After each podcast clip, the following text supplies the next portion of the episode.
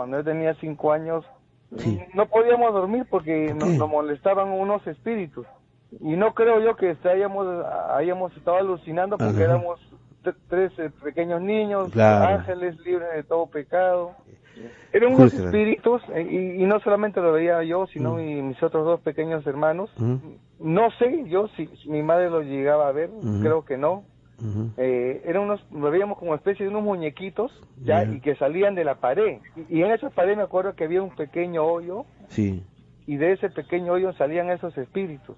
¿Y como Y qué se veían? como- ¿Como qué? Como muñequitos, como pero... unos diablitos, así con, Ah. con, con cuernos, con su cola, así. Y, y lo, ustedes tres, niños de 5, 4 y 3 años, ¿los miraban?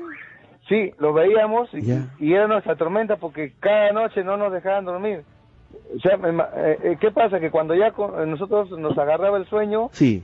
no, no, como era así como algo automático que nos despertábamos.